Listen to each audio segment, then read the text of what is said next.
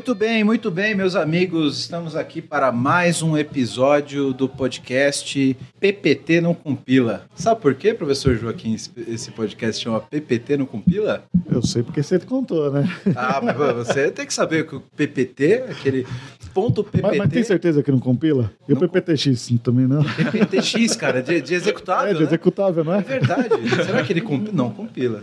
No mínimo é interpretado, pelo menos. Né? Ou não? Vamos saber lá, vamos, vamos atrás. Pô, depois de 10 anos de formar, levar a bronca, bronca do professor agora. Muito bem, pessoal, estamos aqui. Esse é o nosso episódio 01. Ah, passamos do, do, do piloto. Era o 00. Então, estamos aqui com um episódio que a gente vai falar de um assunto que está muito na vida de todo mundo aqui, né? Que é mercado de TI. Cadê a galera de TI? E por que, que a galera de TI que a gente contrata nem sempre está dentro do que a gente espera? Ou por que, que a formação é, desses profissionais não atende diretamente o mercado, estamos formando menos, estamos formando mais, a gente vai falar desse, desse assunto hoje aqui. E para falar desse assunto aqui, a gente tem hoje aqui algumas feras. A primeira dela é professor doutor Joaquim Pessoa Filho. Cara, eu não tenho nem roupa para estar perto desse cara aqui, porque ele foi o como é que fala? É Distinguished Professor 2019. Apple é Distinguished Educator. É, Distinguished Educator, é. O professor Joaquim, ele é coordenador do programa de desenvolvimento da Apple no Mackenzie, é isso, professor? É, hoje eu sou gerente do projeto Apple Developer Academy Mackenzie. Dos 10 que tem no Brasil, né? O que tem no Mackenzie lá, eu tô. É o cara que manda na porra toda lá. Ah, acha que manda, né? muito bem. E, e eu, eu, tenho aqui um carinho muito especial e uma, uma admiração por esse cara, que foi meu professor na, na época da minha segunda graduação, que eu fiz Mackenzie também. Foi meu orientador de TCC. E acabou que a gente se encontrou aí, né, Joaquim? Depois a gente foi, foi colega de turma no, no meu mestrado, né? Pois é, né? Só não pedir cola nas disciplinas lá Tem do mestrado. Ver, né? Porque você sabia, né? Você sabia que você sabia que não podia pedir cola para mim, né? Então, muito bem. Estamos aqui também com o João Pedro, que é da Clever. O João Pedro, ele é responsável por Business Strategy na Clever, cara. Olá, boa noite, obrigado pelo convite, Wellington. É um prazer estar aqui com vocês para participar desse bate-papo sobre um mercado que é tão aquecido e que eu acredito, pessoalmente, eu sou economista de formação, então não sou TI, mas é, eu vejo você saber programar, você ter ser nativo digital, é que nem na nossa época saber mexer no Office. Né? Então é, todo mundo isso, vai, vai precisar, independente da profissão, ser um pouco de TI para acompanhar o mercado. Show de bola, legal. Obrigado pela tua presença, cara. Temos aqui também Victor Pereira, que ele é PM da Wallet da Clever, certo, Victor? Exatamente, Wellington. Prazer. É muito bom estar aqui. Primeiro, primeiro podcast que eu participo. Pô, legal, fica à vontade. Aí, ainda mais diante dessas feras aqui.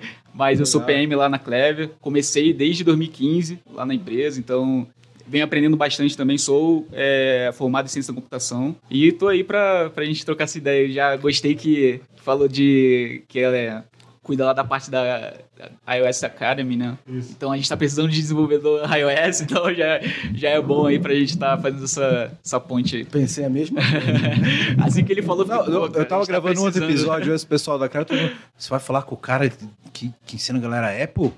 eu preciso falar com esse cara, eu preciso contratar. Preciso, tá cara, e, e, é uma área que tá difícil de contratar, cara. É, tá difícil. Estamos aqui também com a Silvia Molica. A Silvia, provavelmente, você que é desenvolvedor, arquiteto, tá vindo aí, as pessoas ficam te mandando mensagem no LinkedIn, né, Silvia? A Silvia é Headhunter aqui, trabalha com o nosso patrocinador VM Bears, certo? Isso com, mesmo. Com um processo de seleção, Headhunter. Fala um pouquinho aí pra gente, Silvia, dá um oi pra gente. Oi, gente. Você tá falando de contratar iOS até, também tô interessada. É, Joaquim, você é... vai... Cê... Pô, vai entrar briga então. Tô ferrado, né?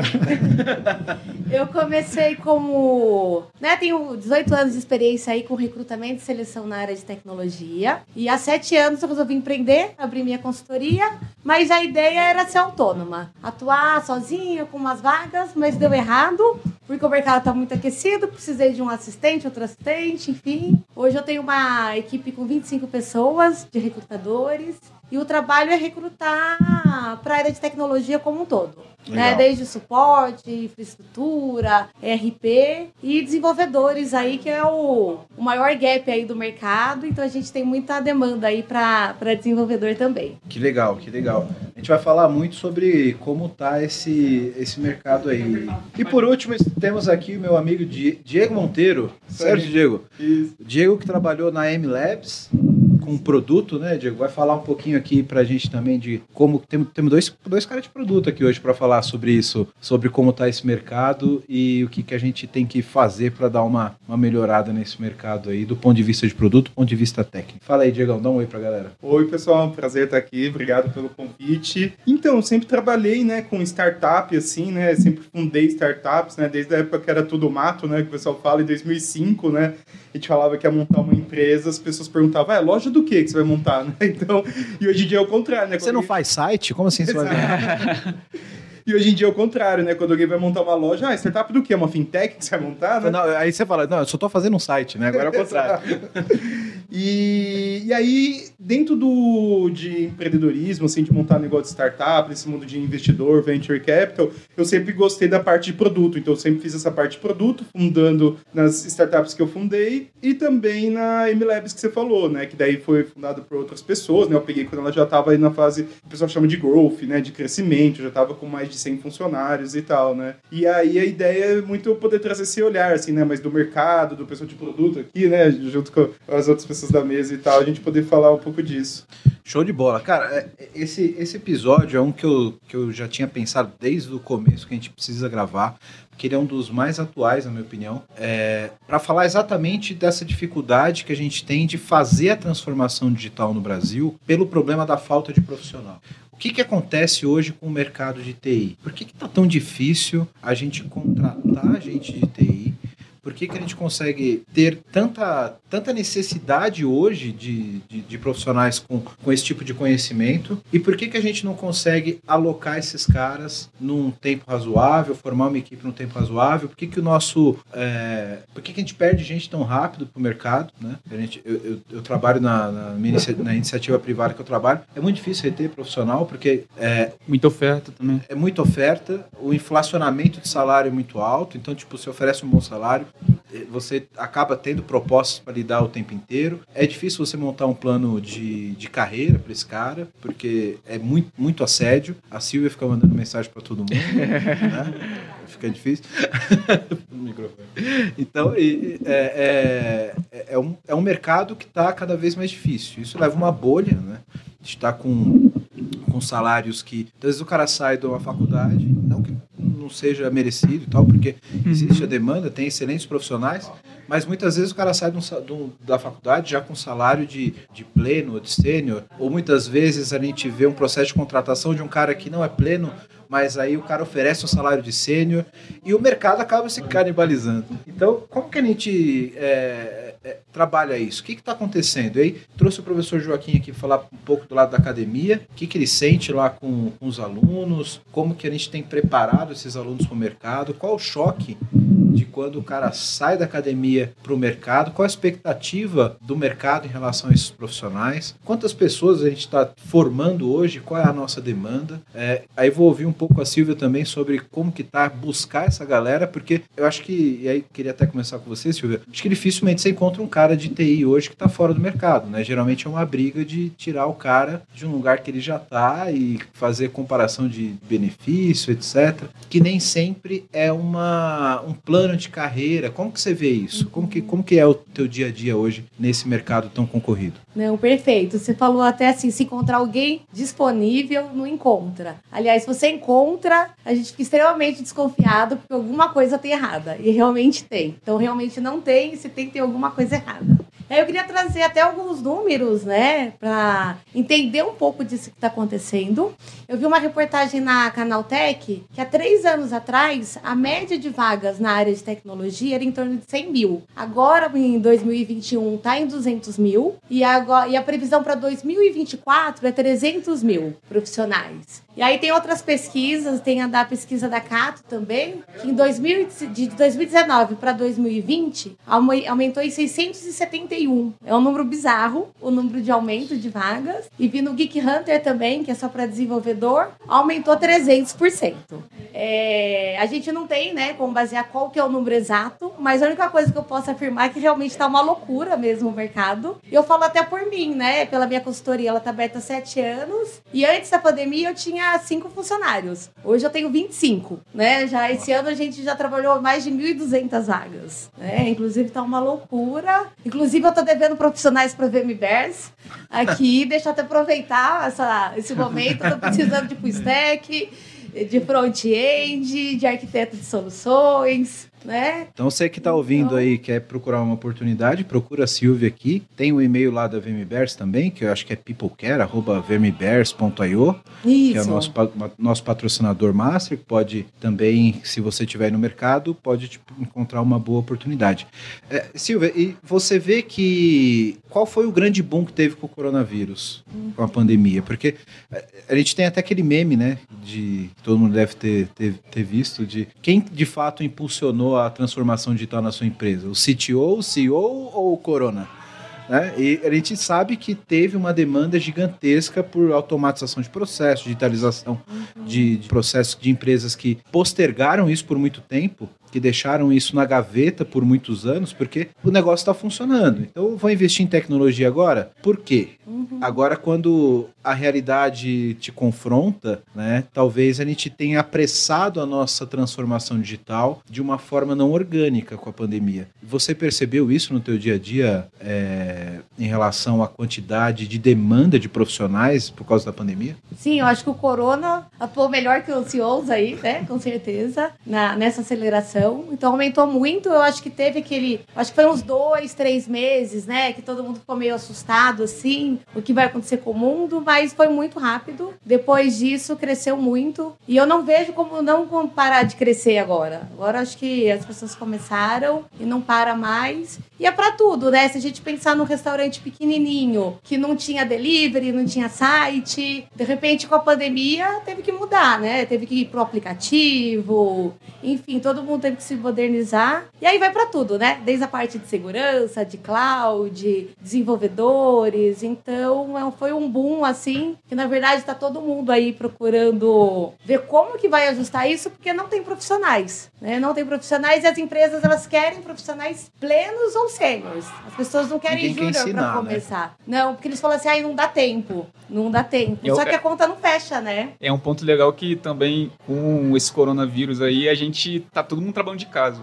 Então hoje, o profissional de TI pode trabalhar de qualquer lugar. E aumentou ainda mais a quantidade de gente que pode entrar numa vaga. Sim, Então, é, hoje, antes a gente tinha um escritório e tal, mas a gente é, contratava gente do Rio de Janeiro ou de São Paulo, enfim. Agora, hoje o cara tem uma empresa, ele contrata gente de Estados Unidos, pode contratar Sim. gente de qualquer parte do mundo. Antes Então, você tinha mais muito, os mercados regionais, né? Isso. Inclusive para TI. Acho que o- a pandemia ela deu uma, uma eliminada nessas barreiras, né? É. Porque se eu estou trabalhando com os meus funcionários que já eram daqui em home office, por que, que eu não posso trabalhar com um cara de outro estado e, e ter uma, uma a, a mesma dinâmica, né? E é isso que você falou, precisou acontecer isso para as pessoas verem que, pô, é possível trabalhar de casa. Pois é, o coronavírus possível. E é fazendo muito a transformação digital no Brasil, né? cara? Exato. É.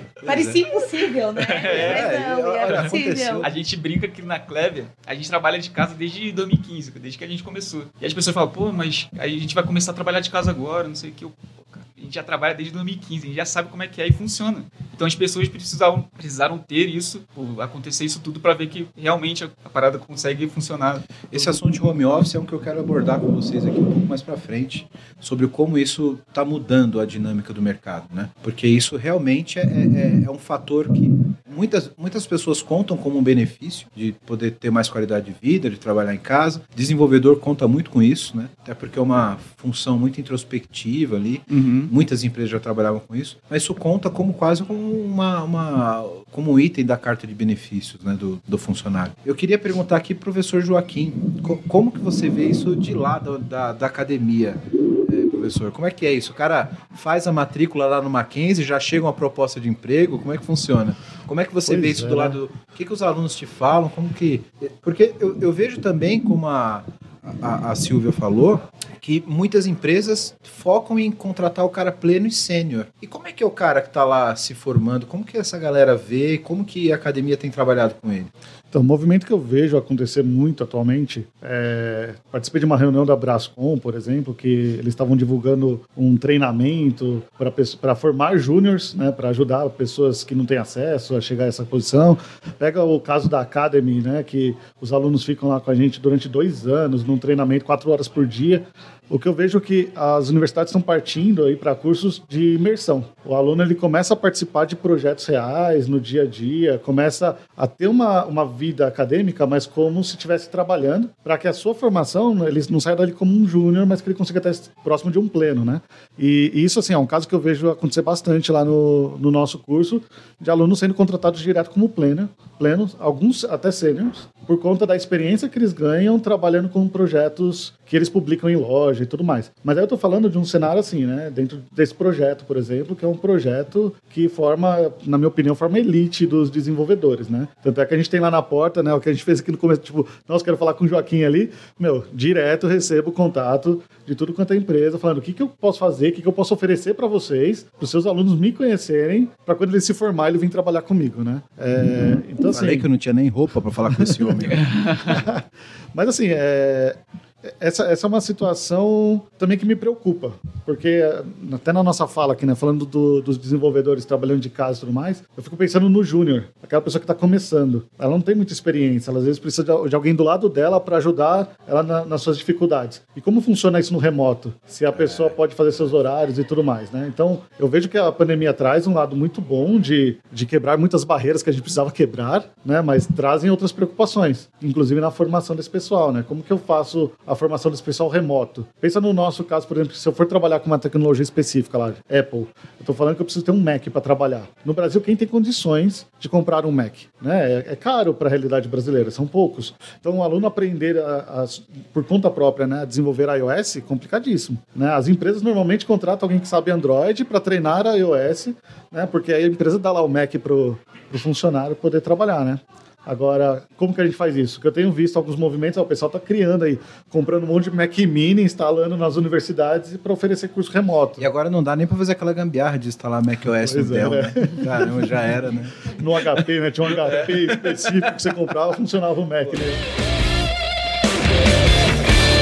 Quero falar com você agora que ainda não conhece a Clever. Clever é uma empresa que já tem mais de 3 milhões de usuários em 30 países com 30 idiomas diferentes e que tem trazido soluções em blockchain, criptomoedas e ativos digitais. O objetivo da Clever é te dar liberdade financeira para operar nesse mercado de cripto. Então, se você acredita nisso, se você acredita nessa liberdade, você já pensa como a Clever, vai conhecer os caras, é clever.io. Estão contratando também pessoal para trabalhar com cripto, com blockchain. Então, se você tem interesse, se você tem conhecimento nessa área, procura a Clever Clever. Se você gosta de criptomoedas, se você opera no mercado, você precisa conhecer a Clever, precisa conhecer as soluções da Clever. O endereço está aqui embaixo no vídeo. Para quem não está no YouTube, é clever.io. Vai lá, vai conhecer que realmente é um mercado sensacional. Pessoal, só acho que é importante, aqui a gente está falando dessa questão do Junior Plano e Sênior, até a Silvia pode ajudar bastante, é o que, que é o Junior Plano e Sênior, né? Que é um debate, meu Deus, infinito, assim, né? E aí, a minha impressão, né, vocês podem falar, é que às vezes a gente tem a impressão, normalmente no RH, de ser pessoas que têm um a dois anos de experiência ser júnior, pleno de 3 a 4, normalmente assim, por tempo, né? É, é uma referência que tem, quando eu vejo em outras áreas, funcionam bem. Agora, na tecnologia, eu vejo mais pessoas que conhecem coisas mais avançadas, né? Assim, normalmente sendo praticado, né? Então, até eu vi esses dias uma vaga sendo publicada que o pessoal ficou zoando ali no fórum que era um, um estagiário, estagiária, né? Uma posição de estágio que tinha que saber framework, tinha que saber React e, e tal, para ganhar mil reais é, presencial. Nossa, meu Deus, eu falei, meu, qualquer pessoa que tem essas skills, e aí eu não sei se já trabalhou seis meses numa empresa ou não, se tá na faculdade ou não, consegue ganhar ganhar no mínimo triplo disso e home office, né? Então, a- isso também é, é bem curioso, né? Porque acho que o aquecimento do mercado fez, aí vem esse grande rolo, que às vezes a pessoa assume como pleno não é, e as soft skills não rola, que é tanto desespero, que fala, poxa, a pessoa se vira no React ali, é, consegue saber um framework, Node, alguma coisa, bota pra dentro, paga o que a pessoa tá querendo e tal, né? Então também a gente fica muito confuso, né? O que é um junior pleno e sênior, né? Cara, esse, esse ponto é muito bom e vou trazer para a mesa aqui pelo seguinte: vou falar da minha experiência do mercado também. É, a gente percebe no mercado que a gente tem não é exatamente uma falta de profissional, sabe? O profissional ele é escasso. Mas você tem gente sendo entrevistada, você tem gente movimentando o mercado. E aí eu vou dividir a bola aqui com o professor Joaquim e com a Silvia. Pelo seguinte, eu- vejo o mercado de TI hoje ele em dois grandes polos diferentes. A gente tem empresa trabalhando com tecnologia muito de ponta, com tecnologia muito eh, de vanguarda, de fato, com o resto do mundo, trabalhando com APIs, com microserviços, com orientação a eventos, etc. E tem algumas empresas que ainda não estão tanto nesse nível.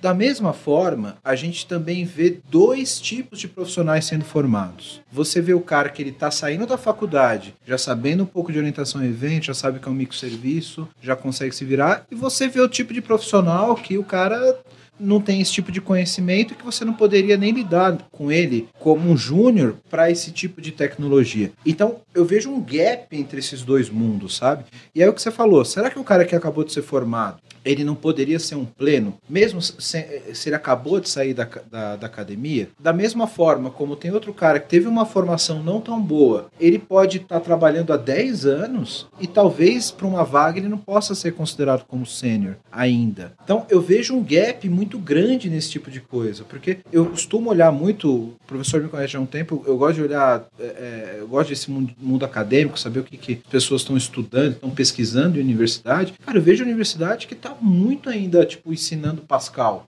Onde é que o cara, o professor Joaquim, onde é que o cara que aprendeu Pascal vai trabalhar? Na, na disciplina, né? Vários É, mais seguidos. vai passar de ano. E aí? Aí o cara sai, e aí? aí você fala, aí- fala, Vai ser a cara, cada Poxa, Pô, aí, aí é sacanagem. você falou que ia ser é, conversa de bar, vai sair briga aqui. Deixa, eu- deixa eu guardar o vidro aqui, deixa eu guardar o vidro. Não, mas é, o que você está falando é, é muito real, assim. Mas o que me preocupa nessa questão de assim, ah, a pessoa sabe a tecnologia, já vou considerar considerá-la um pleno, um sênior, é, é a capacidade da pessoa de lidar com problemas. Porque às vezes ela sabe a tecnologia, mas ela não sabe lidar ainda com pessoas, ela ainda não foi pro mercado, ela ainda não bateu a cabeça, não pegou um dia estressado de serviço, né? E, e aí que eu vejo que vem a questão do burnout, o pessoal às vezes desistindo da área, muitas vezes, por quê? Sim, é Porque é uma área difícil, né? Uma área complicada. Imagina você acabou de sair da faculdade, aquele mundo é, onde tudo é perfeito, controlado, né?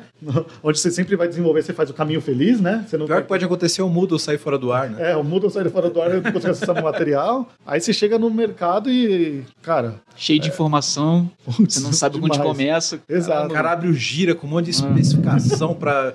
Né? E aí? Não, e, é e- e essa outra situação, né? Eu, eu cheguei a dar uma disciplina de último semestre, que eu lidava com projetos mais avançados. Inclusive foi nessa época que você odiava Java, né? A gente vai falar sobre isso mesmo, professor? A gente combinou A gente de. vai falar sobre isso mesmo? É, Podemos falar no finalzinho aqui. Eu, eu- já te falei que todo mundo serve pra alguma coisa, mesmo que seja de mau exemplo. Pois é.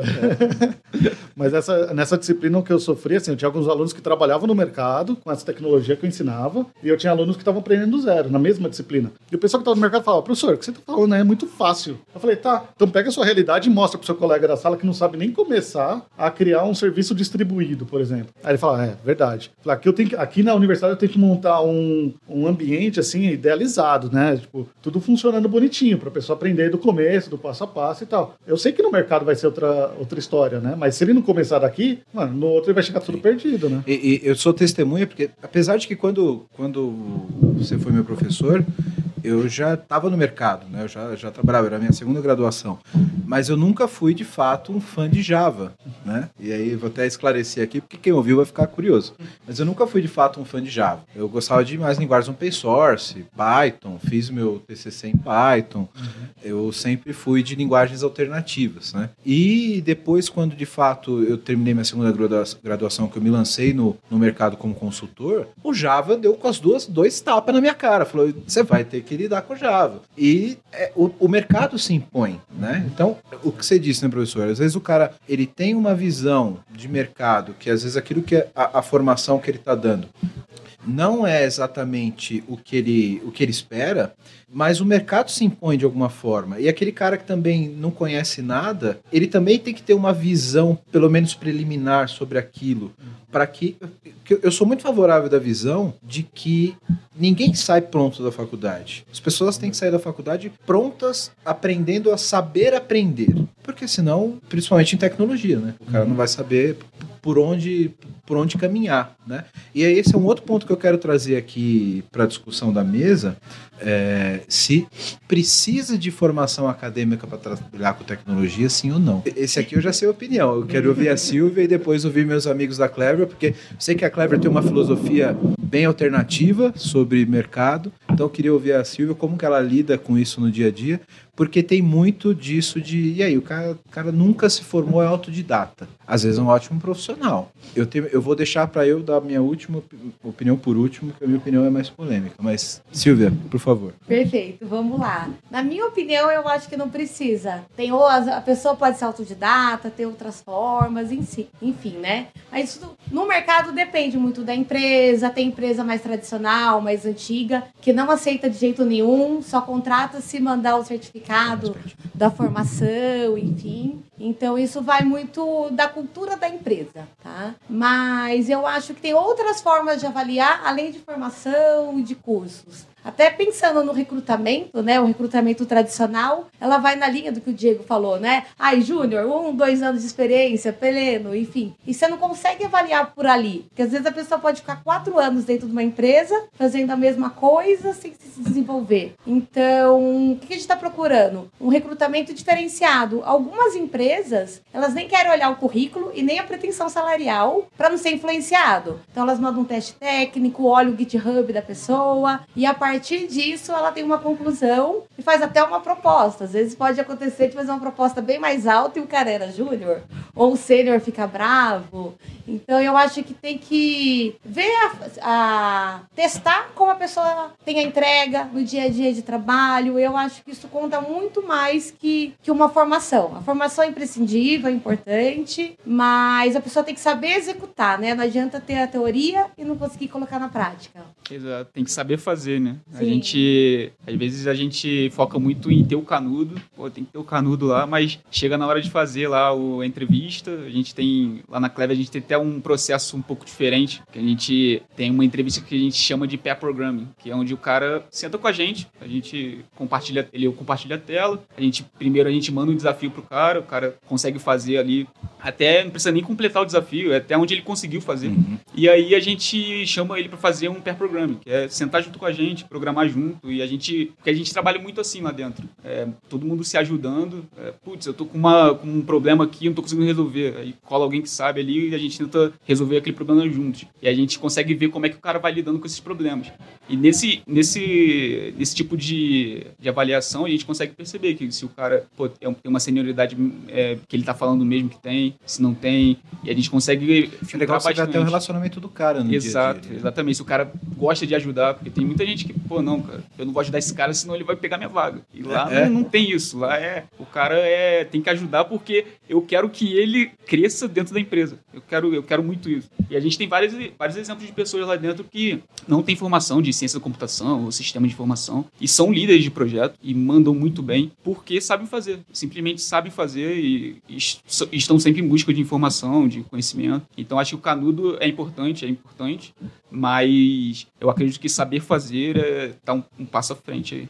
Show. Tem, uma, tem um ponto que eu acho super importante que a gente conversou, que assim, a gente está passando por um momento de transformação digital, né? É transformação digital do quê?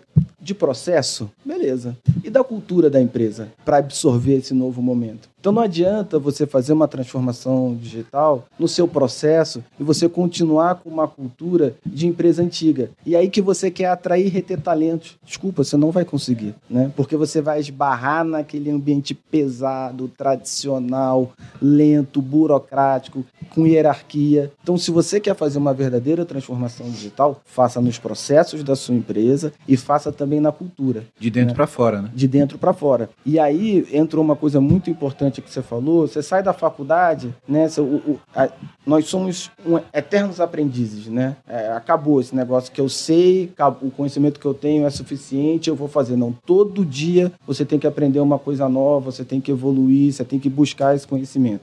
Então, essa vontade de, de aprender dentro da empresa, ela continua. A empresa está afim de ensinar? Ela tem tempo, essa urgência que é tudo para ontem, ela tem tempo de ensinar um júnior. Na Clever, a gente adora contratar júnior, porque a gente consegue adaptar o cara que está treinado para o mundo corporativo pesado a um ambiente completamente leve, disruptivo, né? onde essa cultura digital permeia o nosso dia a dia. Você pega um cara mais cru, né, João, e, e, e faz ele se identificar com a empresa. Exato, exato. Ele gera um valor com a empresa, de que a empresa ajudou na formação exato. dele. Isso tem um impacto muito grande na retenção desse exato. talento. Esse cara não vai te largar pela não primeira vai. proposta. Exatamente. Exatamente. Isso.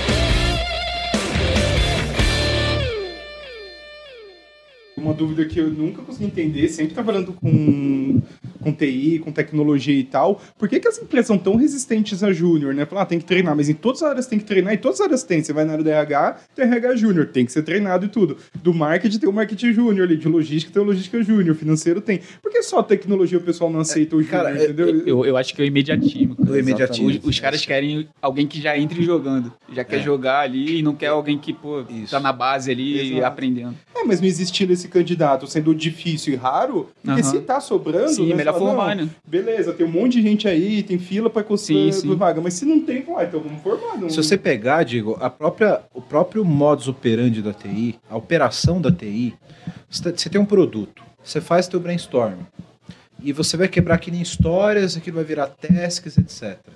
O próprio modelo de gestão da TI sugere que o cara tem que pegar aquela task e terminar. Isso é ruim. Isso é muito ruim do ponto de vista de gestão de pessoas. Eu, eu, eu, eu tenho uma, isso é muito polêmico meu, tá, pessoal? É opinião pessoal minha. Mas eu acho que o modelo do Agile cuida pouco das pessoas. Entendeu? Eu acho que o, o, o, modelo que a gente tem de ágil, ele funciona super bem para produto, funciona super bem para o mercado, mas essa visão que o João falou, por exemplo, ela, tá, ela fica esquecida nisso. Quando você joga os cards ali do Scrum para saber quando termina ou não, cara, é constrangedor para um júnior, ele bota um card lá de que ele precisa de seis dias para terminar, quando o sênior tá do lado dele botando o card de meia hora, tá ligado? Uhum. Então, isso é ruim. Eu acho que, eu, deixando claro aqui, o problema não é do método. O problema é que as empresas precisam aprender a lidar com isso. Exato. Precisa proteger esse cara, precisa Exato. botar um plano de formação para esse cara. Exato. Né? Porque senão você. Não, e, e, a gente tem um, um fenômeno muito ruim hoje no Brasil, não que o fenômeno em si seja ruim, a modalidade seja ruim, mas a, a, maneira como ela é utilizada. Que a TI hoje ela é extremamente terceirizada. O body shop domina muito as grandes empresas hoje. E qual que é o problema disso? Você espera que você traz uma peça pronta, encaixa aqui e tá funcionando. Como é que você contrata um cara júnior body shop hum. para treinar esse cara? Sendo que o cara não é um, um ativo de RH seu. Como é que você, por que, que você investe nesse cara? Isso é ruim. Então acaba meio que prostituindo a, a profissão TI. Traz um cara aqui que ele tem que programar para mim, acabou. Pa passa, eu acho que por uma questão que é muito bonita na teoria, mas na prática pouquíssimas empresas fazem, que é ser aberta ao erro. Ah, não, aqui a gente aceita o erro e tal, não sei o quê. Primeiro pau que dá no sistema, Isso. liga pro cara de TI, manda é. o cara voltar de férias e tal, no final demite três. Né? Na Clever, acontecer um erro, a primeira coisa que a gente não faz, nem a primeira nem a última, é apontar dedo. Ah, foi o fulano que errou, foi o Beltrano. Não, é um erro da empresa, né? E aí aí vamos todo mundo, junta lá o pessoal, vamos resolver. Vamos resolver. O que, que a gente aprendeu com esse erro? Né?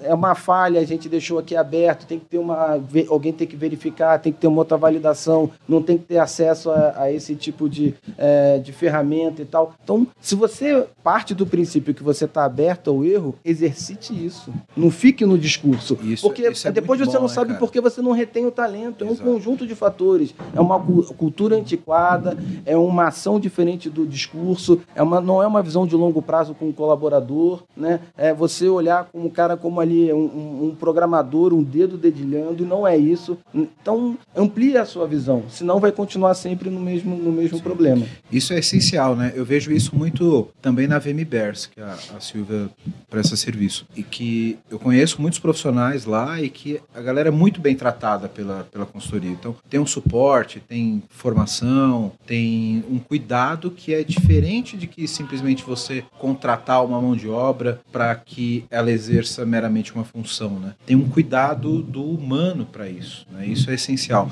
E eu acho que as empresas que não pensarem nisso, em cuidarem do profissional como humano e não só como uma máquina de código, como acontece muitas vezes na TI, elas vão ter muita dificuldade de retenção. Concordo. Né? Mas aí, terminando a pergunta aqui, professor Joaquim, precisa de formação acadêmica? Coloca numa situação aí.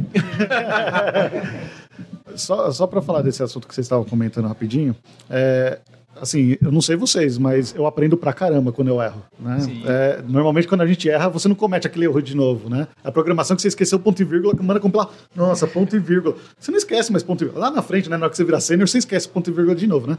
Mas, né, alguma coisa assim. Mas a gente aprende pra caramba. É, e eu falo isso direto com meus alunos, falo, errar tem que ser um momento precioso na sua vida, do tipo, eu, eu vou fazer e se eu errar, legal, eu já descobri um jeito de não fazer, vamos embora, né? Então eu vejo isso muito importante, como um ponto muito importante Mas que, respondendo. Complementando esse ponto, que esse ponto é muito bom, que foi inclusive um ponto que o João colocou. Muitas empresas pregam como o errar rápido, como se o errar fosse uma obrigação e que fosse uma meta. Mas, tipo, até, até pra errar tem regra. Você tem que errar do jeito certo.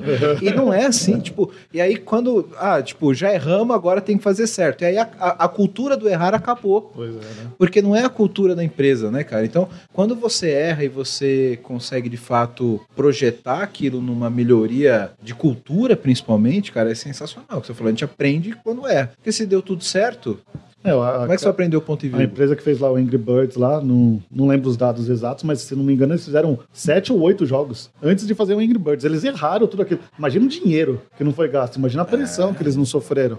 Só que na hora que eles lançaram, pô, eles movimentaram a economia do país com o jogo que eles fizeram, sabe? E é errado você pensar que, ah, se tivesse lançado o Angry Birds logo, teria dado certo. Não, não. talvez o Angry Birds não tivesse saído como ele é se não fosse os sete erros, né? Exatamente. É porque o pessoal acha que é, a gente tem o erro e a gente tem o sucesso aqui. É. E eles estão em pontos opostos. Não, a gente tem. É uma o trilha. sucesso está aqui e são vários erros até chegar lá. Então é importante você errar, aprender com esses erros Exato. e até chegar num produto que. É, não é querer errar, né? Mas é, assim, mas, mas é, tá acontece, aberto acontecer, a errar. aceitar o Exato. erro e corrigir, né? Exatamente. Mas não foge da pergunta, não, professor. eu tentei, droga. não, eu vou, eu vou ser até talvez mais polêmico, né? Eu digo o seguinte: que, que tem alguns alunos que tá, às vezes estão até estragados pela faculdade. É, o que a gente tem que pensar muito é qual é o meu processo de aprendizagem, né? Para aquilo que eu estou me formando. Eu, Joaquim, eu preciso, precisei de uma faculdade para ter a visão que eu tenho hoje. Eu precisei passar por esse processo, inclusive, eu não funciono para EAD, né? Fazer a aula EAD, ficar assistindo vídeo, aprendendo e tal. Para mim não funciona. Eu preciso de um professor, alguém que lá, senta lá comigo, conversa. Hoje, sento com meus colegas de trabalho, a gente discute, isso me faz aprender, né? Mas eu precisei de um processo formal, isso me abriu a cabeça para muitas coisas. Mas tem gente que, meu, assiste um vídeo e lá já aprende, sabe? Tem uma galera que toca piano sem nunca ter feito uma aula. Pô, tem uma galera que programa, faz, pensa, tem um raciocínio lógico já muito bem desenvolvido. E às vezes, se essa pessoa entrar na faculdade, ela pode até ser estragada, né? Então, eu, eu creio que é muito tem um de pessoa de aptidão, né? Exato. É, é, Se eu não me engano, foi na Europa que saiu uma pesquisa lá que um dos motivos que as pessoas desistiam da área de tecnologia eram os termos complicados. Né? E às vezes quem está aprendendo sozinho não vê muito esses termos, é, porque não tem alguém muito técnico ensinando. Né? Inclusive, eu dei uma disciplina de segundo semestre na minha carreira, depois de ter dado aula para o último semestre durante sete anos. E aí eu peguei uma disciplina de segundo semestre, assim, primeira vez. Aí eu falei, tá, facinho, estrutura de dados, né? Tranquilo. Né? Para quem já sabe estrutura de dados, ensinei árvore rubro-negra, remoção, negócio é inferno, aquele negócio. Eu fiz os alunos implementarem. Eles lembram de mim até hoje por causa disso, sabe? Eu não precisava chegar nesse ponto. Eu lembro, eu lembro do Você lembra, né? lembro. Mas assim, eu não precisava chegar nesse ponto, né? Eu poderia ter pegado um pouco mais leve. Né? É, graças a Deus não perdi nenhum aluno ali, né? Na minha turma, o pessoal, ninguém desistiu por causa da minha disciplina. Mas você pode assustar um aluno muitas vezes, né? E na faculdade você tem pessoas ensinando. Né? Então, às vezes você pega um professor bom, um professor ruim, né? Um professor que te anima, um professor que te desanima. Então, saber balancear isso, né? É, então, assim, eu vejo que depende muito da pessoa. Mas, assim, eu diria que, que grande parte do mercado hoje, hoje tem a formação que tem, graças a ter feito uma faculdade, a ter um, um método formal, porque teve contato com a parte de pesquisa, principalmente, é algo que é muito carente no nosso país, né? Sim. As empresas hoje, você não vê o pessoal fazendo pesquisa dentro de empresa no Brasil, você vê isso muito fora. Você vê algumas grandes empresas pensando na área de pesquisa. Ah, vamos implementar inteligência artificial. Pega uma solução de prateleira e usa. Mas chegou, pensou mesmo na solução, pegou um cientista da computação, um cientista de dados para pensar nisso. E esse tipo de formação, aí é mais complicado de você ter fora da universidade. Você está chegando no ponto que eu quero falar depois da minha opinião, que é. Que Ah, então é, deixa eu falar é um pouquinho para você não ter o que falar. É, você tá. Nossas opiniões são muito parecidas, mas continua. Não, não, é, eu acho que é isso. É, o que, o, a gente tinha comentado de números antes, né? De mercado. O que, o que, me, o que me assusta é o, é o número de pessoas que se formam e que não são empregadas. Né? O- Que é aquilo que eu falei, né? Tem, tem muita gente que é, é formada e essa pessoa, por alguma razão, não adere ao mercado. Sim. Por quê? Né? Eu acho que esse é o ponto, né? Porque a gente tem pessoas que estão sendo formadas de uma forma que não estão aderindo ao mercado. Se o mercado ele tem tanta absorção, tanta demanda, por que, que a gente tem gente ainda sendo formada que não está sendo absorvida? Será a formação? Será o perfil? Será a aptidão, como você disse, né? Enfim, Diego, é, tua visão.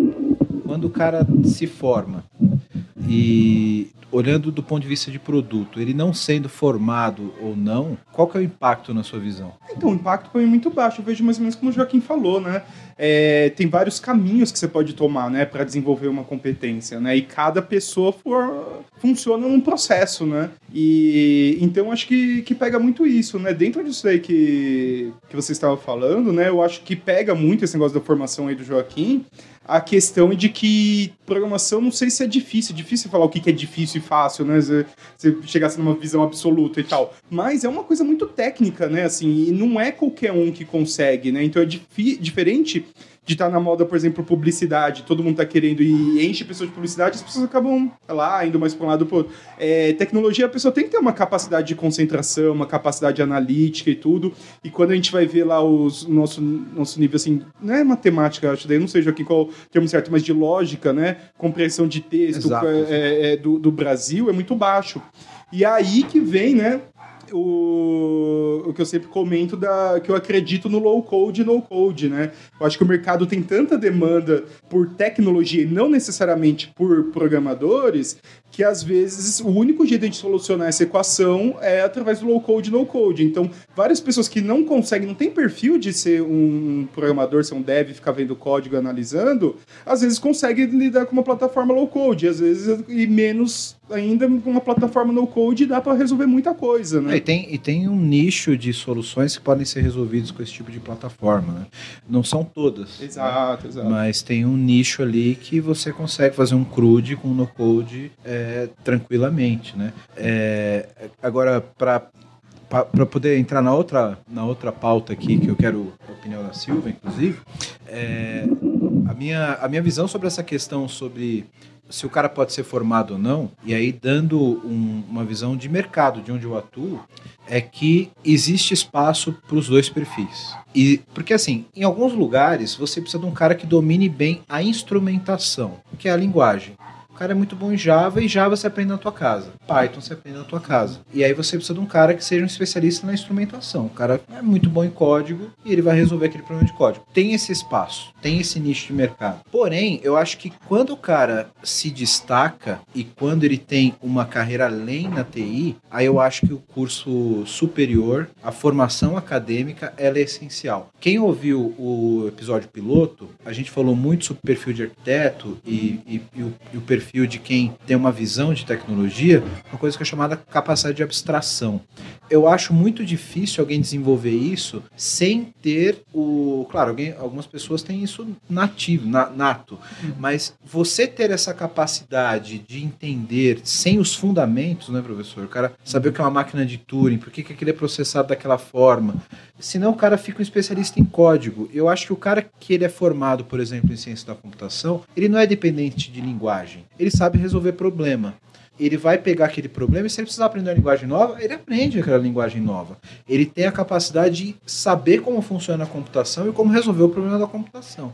E aí, pra, aí é um outro nicho de mercado. Eu acho que para esses caras você precisa ter uma, uma, uma, formação específica você precisa ter, nem por exemplo, eu acho que um arquiteto dificilmente ele não teria um curso superior. Existem é, exceções como o Marlon, que a gente falou na, no, no, no, no nosso piloto. Eu conheço também um outro cara muito bom que eu vou trazer aqui não vou falar o nome dele, mas eu vou trazer aqui também, que é um cara que não tem curso superior, é um excelente arquiteto, mas essa capacidade de você entender o problema e ter os fundamentos, né, professor? Acho que isso é, é, é essencial, porque senão você fica muito dependente da ferramenta, sabe? Então, sabe que é, é curioso isso, né? Que você falou, ah, como a área de produto sente quem é formado e quem não é formado. Eu não sinto isso, não, até não vejo tanto esses detalhes, a gente nem vai atrás e tal.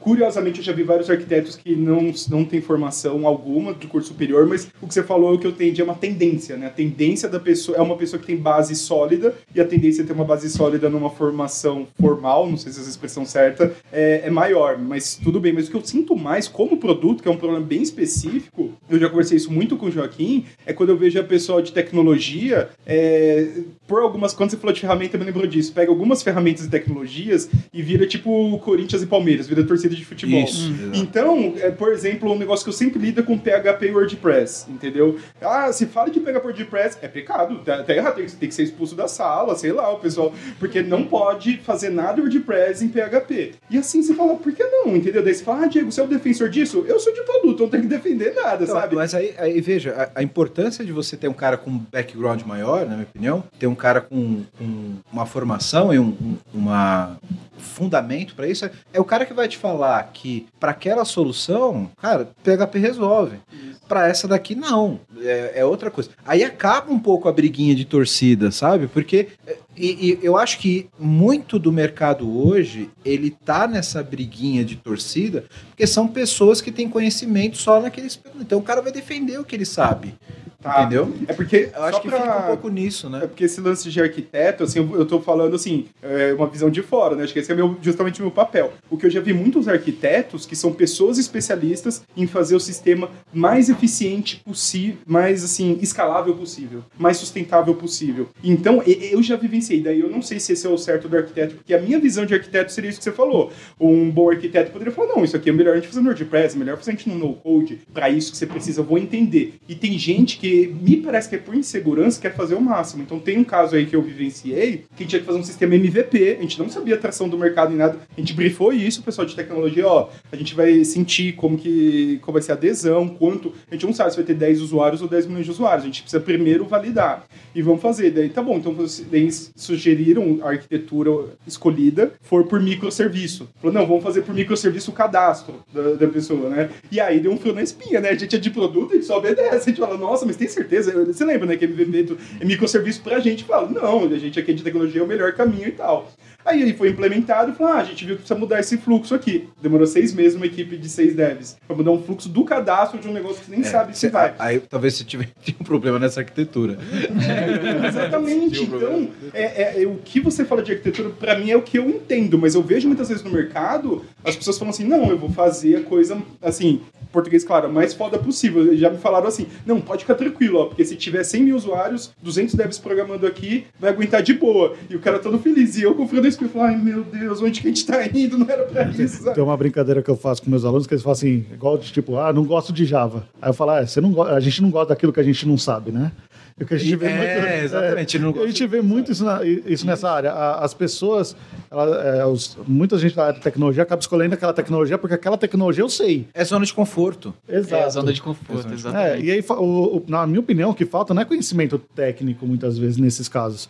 É, é são as soft skills. É saber, é saber é, entender o, o problema do outro, é saber negociar, é, sa- é saber todo o contexto, né? E aí vem, a, aí vem a questão lá do tempo de mercado, né? Porque isso aí, eu acho que você não aprende isso na faculdade, você pode ter uma noção. É, isso- inclusive, essa, essa é uma mudança que a gente tem feito na, nos cursos, na universidade é pensado mais nessa questão dos soft skills, muitas vezes, do que na parte técnica. Eu mesmo, em muitas disciplinas, reduzi a quantidade técnica de conteúdo e comecei a trabalhar mais no- na questão do tipo, olha o problema, vamos ver o problema. Ah, dá para fazer isso aqui com HTML, CSS e um JavaScript usando FET.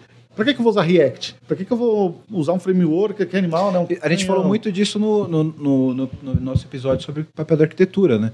Saber resolver o problema que você tem agora, da forma mais simples e eficiente, mas pensando no roadmap de que isso pode ter que mudar e escalar no futuro, né? Isso é essencial. E isso, para mim, depende muito de formação. Eu quero deixar mais uma pergunta aqui, principalmente para a Silvia e para o professor Joaquim. Eu quero gravar um episódio específico sobre esse tema, já estou combinando com algumas pessoas e quero que a Silvia volte para falar desse assunto depois Opa, nesse um episódio, que é, eu vou deixar uma pergunta aqui para vocês dois, Eita, para a gente poder discutir e falar desse episódio depois. Cadê as mulheres no mercado de TI? Boa pergunta. Cadê as minas, professor? Tem mais do que na minha época, viu? Não, na E, minha, Graças a Deus. na- eu- eu- quando eu me formei, Já duas, né? Tinham duas 80 meninas. alunos, também. duas. na minha, na minha turma também tinha duas. Exato. É, ho- hoje, eu, hoje, assim, eu percebo. ah, tá. Hoje eu percebo que, assim, na, na área de tecnologia, as mulheres estão começando a aparecer. Para mim, ainda não está no número razoável. Eu vejo que ainda é um mercado muito, muito masculino ainda. Né? Quando a gente vai falar, a gente fala o desenvolvedor, né? A gente sempre fala ah, aquele cara, não sei o que e tal, né? Acho que isso ajuda a afastar um pouco. Mas eu vejo alguns movimentos é, bem interessantes. Inclusive, é, a gente apoia lá um grupo de meninas que chama Zero Umas, que elas começaram lá na, na, na universidade. Elas começaram a criar conteúdo, mídia social, para conseguir engajar e treinar meninas, né? É, e assim, eu acho que eu, pelo menos o meu papel como educador é tentar facilitar esse, esse tipo de caminho, porque eu vejo que tem pouquíssimas mulheres na área, né? É, realmente tem poucas mulheres, mas eu vejo um movimento também de, dessa mudança. Vejo algumas páginas no Instagram, movimentos das mulheres desenvolvedoras. Então eu acho que aos poucos vai caindo essa barreira. Mas realmente tem essa visão de que TI, né? Já falo até o desenvolvedor. Eu tava pensando aqui, eu- até as empresas me ligam, eu falo, eu preciso de um des- o desenvolvedor. Aqui os desenvolvedores já pensando no homem, né? Mas por que não uma mulher, né? Pois é, eu tenho exemplo de alunas excelentes, assim. Então, de 10 a 0 é muito cara. Então, assim, não, não, é, não tem nada a ver com capacidade, né? Tem capacidade total. Inclusive, assim, é, são mais simpáticas, inclusive, né? Lidam melhores com pessoas, né? Os, os caras normalmente são mais brutos, né? São coisas que eu percebo, assim, um pouco no, no perfil até do- dos meus alunos. Vocês acham que rola uma parada meio cultural? Porque Ah, até, até, certeza. até entrar no curso é, é, tem muito menos mulheres, né? Você acha que rola uma, uma Olha, no- questão da, da, da formação da no menina? curso, e assim, eu, eu até brinco, que eu falo que forma o clã das meninas, assim, né? Na sala. Entra, forma aquela... já tem mulher suficiente para formar um clã, já tá melhor. Não, é, É, já, já tá bom. Mas é, mas é justamente isso. né? Você vê assim, ó, ah, vamos fazer grupo para determinado trabalho. Aí tem um grupo das meninas. Elas têm dificuldade de se misturar com os meninos. A questão que eu sempre me coloco é por quê? O que, que eu posso fazer para ajudar a mudar isso? Porque eu simplesmente falar assim, não, vocês não podem trabalhar juntas, vocês vão misturar com a turma, talvez não seja o melhor caminho. Talvez eu crie até mais resistência futura Sim, nisso, é, né? Eu preciso entender Deveria ser justamente orgânico, né? Exato, eu preciso entender qual é o problema que tem dentro desse ambiente que afasta, que dificulta. Né? O interessante é que assim, eu acompanho uma turma lá do, do curso de Ciência da Computação que começou com um número bem, é, bem interessante de meninas, assim, não chegava a metade da turma, mas bem mais mulheres do que, do que o normal, e elas eram muito unidas entre elas. E agora eles estão perto do final do curso e é legal ver a turma mais integrada, as meninas e os meninos. Então elas, elas não, não estão mais formando só o grupo delas. Eles fazem grupos realmente por perfis de, de habilidades mesmo. Olha, eu sou muito boa nisso, eu sou muito bom nisso, vamos juntar aqui. Então foi interessante ver que essa turma teve essa mudança. Mas no começo tinha essa separação, né? E no mercado dificilmente você recebe demanda exatamente por essa questão. Quero uma desenvolvedora, né? É, muito raro. Já tá É subentendido que é um homem, né? Eu acho que é uma coisa cultural, mas é, com o tempo eu acho que isso vai caindo, né? Principalmente porque não tem, né? Então agora não pode nem escolher homem ou mulher, jovem, não pode nem escolher a cor do olho, não pode escolher mais nada. Vem que tá tem que escolher precisando. o que tem É, agora, é, né? Mas que não que seja dessa forma, né? Que seja realmente por qualificação e defendendo o time das mulheres aqui como única. eu acho que tem essa questão da mulher, é, as competências, né? Comportamentais da mulher, talvez é um perfil mais consultivo, né? De colaborativo, não rotulando, né? Mas que ah, tem o rótulo também do programador que fica quietinho ali desenvolvendo. Sim, E é. como mulher, eu já vejo a mulher mais comunicativa, enfim, né? Sem rótulos, mas acaba. Inclusive, esse perfil que você linha. falou do desenvolvedor que fica ali quietinho, esse daí tá morrendo, né? É, Porque o desenvolvedor que fica ali quietinho ali, não fala com ninguém. quietinho vai morrer, né? É. Tem que estar cada vez mais próximo do produto, cada vez mais envolvido com o que ele está fazendo, ele tem que programar com contexto. O cara que desenvolve sem saber para que ele está desenvolvendo está cada vez mais escasso, né? Mas a gente volta para aquela questão inicial da formação do júnior, né? Então, se tem muitos homens no mercado e a gente não aceita júniors, não coloca júniors, vai continuar o mesmo perfil, né? Homem, se é alto, se é o que for, tudo vai continuar igual, vira um ciclo fechado, né? Não se retroalimenta. E aí você tem iniciativas, né? Não sei o quanto que vocês conhecem, é que eu esqueci agora. Eu vi, por exemplo, uma empresa que estava treinando para TI só pessoas trans. Entendeu? Ele falou: ó, a gente vai oferecer um curso aqui de formação de quatro meses e a gente vai contratar pessoas dessa, forma, da- é, dessa turma e não precisa ter nenhum conhecimento prévio. Esses quatro meses você vai aprender e a gente vai contratar essas pessoas. Então, para ter diversidade, foi o que aconteceu no Nubank, né? Que o Nubank teve o Sim. rolo lá. Cristiane Junqueira, acho que é a CEO, foi lá no Roda Viva e falou: Ah, a gente tem pouca diversidade aqui porque a gente não pode nivelar por baixo, né?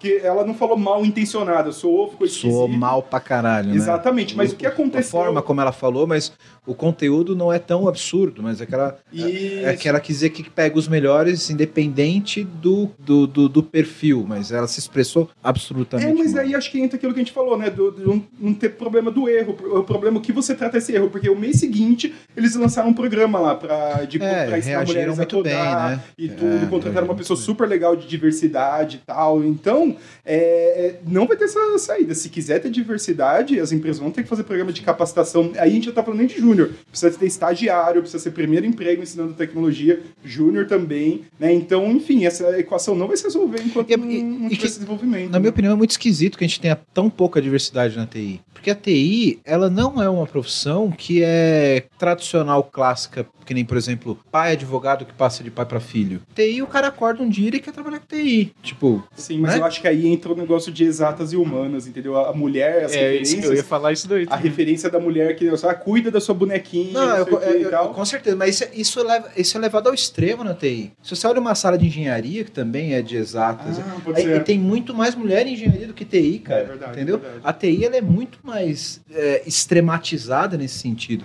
E eu não, eu, eu não consigo pensar de uma forma do porquê isso, sabe? Uhum. É, é- é muito esquisito. Eu acho que tem que ser trabalhada essa questão de diversidade na, na TI. Como o professor falou, tem excelentes, mu- excelentes mulheres, cara. na- na- Eu quero gravar um episódio só com mulheres aqui. A gente vai fazer, a Silvia vai voltar pra gente falar só sobre mulheres na TI.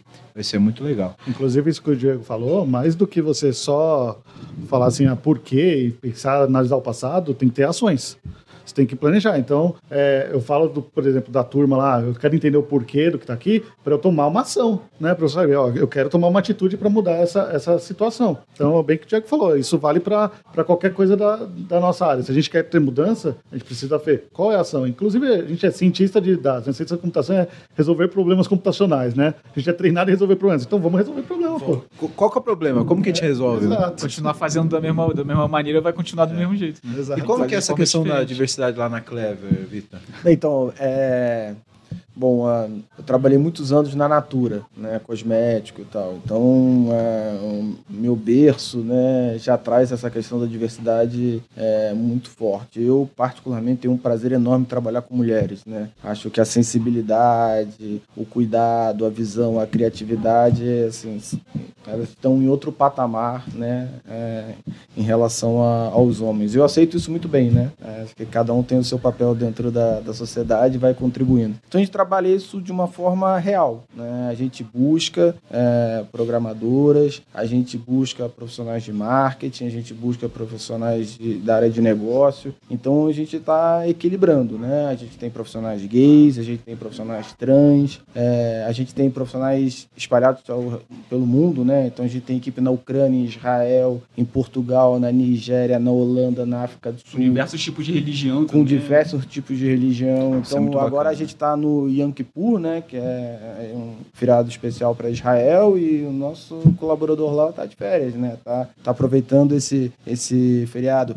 Na Índia também é feriado agora, né? E o nosso colaborador mandou a foto da família celebrando é, o feriado lá. Então a, a riqueza da diversidade é, ela, ela constrói, né? A nossa sociedade ela é diversa, né? Então não é, esse é um caminho totalmente sem volta para as empresas que querem ter um diálogo aberto com, com seus consumidores, usuários, clientes, porque é isso, é, essa é a nossa sociedade. Então é, a gente trata isso acima de tudo com naturalidade, né? Não é uma coisa forçada, temos que ter tantas mulheres, temos que ter tantos negros, não, é uma coisa natural, né? porque é, é assim que a gente encara essa- esses temas de diversidade. Faz parte da nossa so- sociedade. Muito legal. Pessoal, eu podia ficar aqui mais duas horas falando com vocês. Que, que assunto bacana, mas já passou alguns minutos aqui do, do nosso tempo de podcast. E, cara, eu, eu quero chamar de novo a Silvia aqui para poder falar do, do assunto de mulheres na TI. O pessoal da Clever vai voltar outras vezes Com aqui para gente falar. Só chamar aí que a gente cola. E um o professor. Joaquim também vai estar aqui mais algumas vezes, porque esse assunto de formação não ficou muito claro, hein, professor? A gente vai falar de novo aqui. Negócio de academia e formação é um assunto que eu gosto muito e a gente vai ter que voltar a falar exatamente sobre isso daí. Quero deixar aqui meu agradecimento super para todo mundo que está aqui nessa mesa, contribuindo, cada um com o teu ponto de vista, que é sensacional. E quero aqui fazer os últimos, as últimas considerações com, com cada um, dar seus contatos. Queria que o professor falasse um pouco lá sobre o Apple Developer Academy, como que funciona. Você tá com um canal agora no YouTube também, né, professor? Tá, tá ficando famoso, hein, professor? Pois Fala é, um né? Me aventurando, né? Tá se aventurando aí. É, da, infelizmente da Academy não posso falar muita coisa, é um projeto É, que tem alguns que é, sigilos, sei. mas é um projeto que nós executamos, é, um dos é, que executa esse projeto no Brasil é o Mackenzie, e como eu sou professor lá e hoje sou gerente, então nós executamos esse projeto. É, nós abrimos somente para alunos da universidade no momento, mas existe, por exemplo, aqui em São, aqui em São É um Paulo. processo de seleção interno para quem já está lá. É, alunos da universidade de qualquer curso. Inclusive lá nós temos, é, são 17 cursos diferentes, todos aprendendo programação. Então você estuda aqui no Mackenzie, não tá lá conversando com o Joaquim, tá comendo bola. Né? Não, e tem várias pessoas lá dentro que não conhecem, né? Pois é. E, demorou, hein? aí, e agora com essa pandemia aí, conversando com um grande amigo meu, a gente falou, vamos fazer um negócio que a gente gosta aí, que é mi- misturar educação, tentar mudar um pouco disso aí. Estudar, a gente começou aí um canal, Devil Up aí, vamos ver se... se Devil rola. Up. Procura aí no YouTube, você que está assistindo aqui a gente no YouTube também. Devil Up, se inscreve, dá um like lá no professor Joaquim, dá um like nós aqui primeiro, né? Se inscreve e vai conhecer lá que eu já vi uns vídeos lá muito bacana. Aí pode, pode reclamar lá, falar do vídeo à vontade que a gente está construindo o canal. Bom, para quem está tá assistindo e e quer né, fazer parte desse, desse mundo de tecnologia, pode entrar no site da Clever, né, clever.io, e também no clever.finance.io nos próximos dias aí, depois que a gente lançar a Exchange. E tem uma parte de tecnologia que está começando agora, eu falo, né, que é toda a parte de blockchain e, e criptoativos. E quem quiser viver esse mundo com a gente, Quem pode quiser lá. aprender aí, pode É. vir que. Vocês estão aceitando o Júnior lá, né? Estamos aceitando, com certeza. Portas abertas para todos. É, isso aí. Tamo Show junto. de bola. Obrigadão pelo, pelo, pelo convite, Wellington. E o JP já falou tudo aqui. Eu acho que se você quiser vir aqui para Clever, é só mandar o e-mail lá, mandar mandar o contato que a gente está precisando de gente aí. No É, o LinkedIn pessoal aí também. do, da Academy também. a gente está pensando bastante de todas as áreas. V- Vamos desde fazer uma parceria até- aí com a Mackenzie. Já Tamo abrir as portas para os estudantes. Isso Cara, aí. que quem desenvolve iOS também é super bem-vindo lá. Isso aí, fica à vontade. Silvia, Aproveitar a oportunidade também, o desespero do profissional tá grande. quem dá mais agora? Quem dá mais? De qualquer área, júnior, pleno, sênior, independente, homem, mulher, papagaio, cachorro. É, vou deixar o site da, da Molica, é www.molica com dois L's, IT.com. Aí vocês conseguem ver todas as vagas lá. Se tiver algum desenvolvedor, qualquer profissional de TI, pode pesquisar, que a gente tem bastante vagas. E aí tem o contato lá e tem no LinkedIn também, tá? Como Silvia Molica. Legal. E lembrando que a Silvia ela faz processo de seleção para a VMBers, que é o parceiro nosso aqui, patrocinador, que é uma consultoria que a gente super recomenda, valoriza muito a galera, faz um processo de acompanhamento de carreira, diferente do que a gente falou aqui, eles têm um, de fato um carinho ali com, com os profissionais para que você não seja só mais um ali alocado, diferente de, de como é na Clever, na VMBers. É, o profissional tem que ter um carinho, né? Não é como a gente vê no mercado aí, só mais uma, uma pecinha codando, né? Isso e tudo que a gente recomenda aqui a gente de fato acredita, né? Então tem que ser de fato um carinho pro desenvolvedor, porque cara, É uma pessoa. é uma pessoa, né, bicho? E, e precisa de, de formação e precisa de é, plano de carreira. Eu- percebo que essa rotação de emprego que tem é porque o cara não tem muita perspectiva de onde ele tá. Então você paga um pouquinho a mais e aí vai para outro lugar, então porque o cara não tem um plano de carreira, não tem uma perspectiva que é diferente nessas empresas que a gente está colocando aqui. Então, se você está procurando uma oportunidade, aqui você tem dois lugares que você tem é, de fato uma, uma, uma condução para tua carreira, que você não vai ser só mais um coder. Diegão, fala um pouquinho de você aí. Opa, quem quiser, né, conversar, é, é só me adicionar no LinkedIn, Diego Monteiro, né? E aí também a recomendação que eu deixo para todo mundo, mundo passou o site aí, eu queria passar um site que não é meu, é, que é o Product Gurus. Então acho que é legal para quem é de TI ter um pouquinho de conhecimento em produto, saber um pouquinho como é isso, nem vocês falaram empatia, pensar ali no usuário. E aí o Product Gurus é uma comunidade bem legal. Eles têm é absurdo assim a quantidade de conteúdo que eles geram. Tem blog, é, LinkedIn, Product Gurus, é, Instagram é bem legal também. E, enfim, aí é legal que de vez em quando você vê ali, tem, tem algumas. Tem algum cartoon, tem alguma informação, tem informação mais profunda e tal. Daí eu acho que é bem legal. E tem o podcast deles, né? Tem a minha entrevista lá, mas eles já estão no número 100, então também, né? Às vezes você tá no trânsito, lavando a louça e ouve alguma coisa de produto, é legal pra ter essa diversidade aí, né? Não ficar só ali na, Sim. no mundo do cara, código, né? o cara que pode estar ouvindo a gente ali de TI, ele tem interesse com esse área de produto e tal, então é Exato. interessante, de repente, uma trilha profissional diferente aí que a gente está indicando para as pessoas conhecerem, né? Perfeito. Até porque na, na trilha de produto, quanto mais o cara conhecer de tecnologia, que é o caso de vocês dois, que tem informação de tecnologia, tem background de tecnologia, melhor você conhece a aderência no produto do que você está desenvolvendo. né? Isso é muito Sim, legal. melhor você conversa com a equipe também. Exato, E não fica- já passou por Não tem um Não descolamento. pede uns absurdos, né?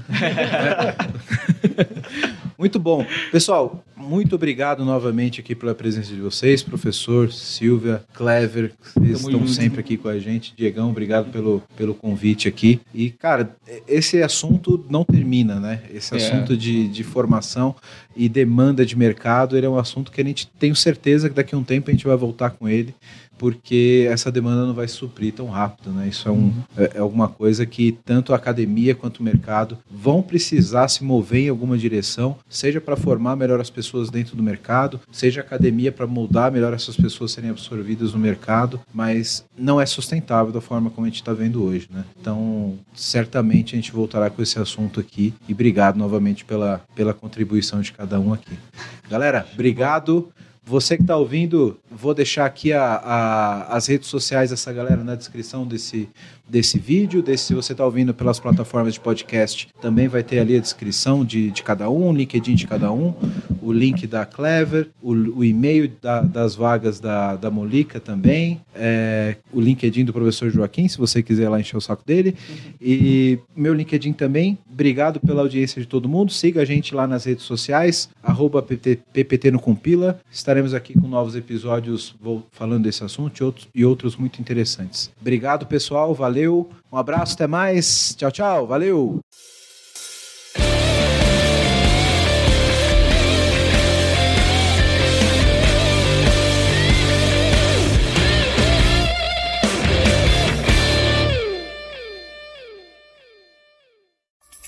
Uma produção, voz e conteúdo.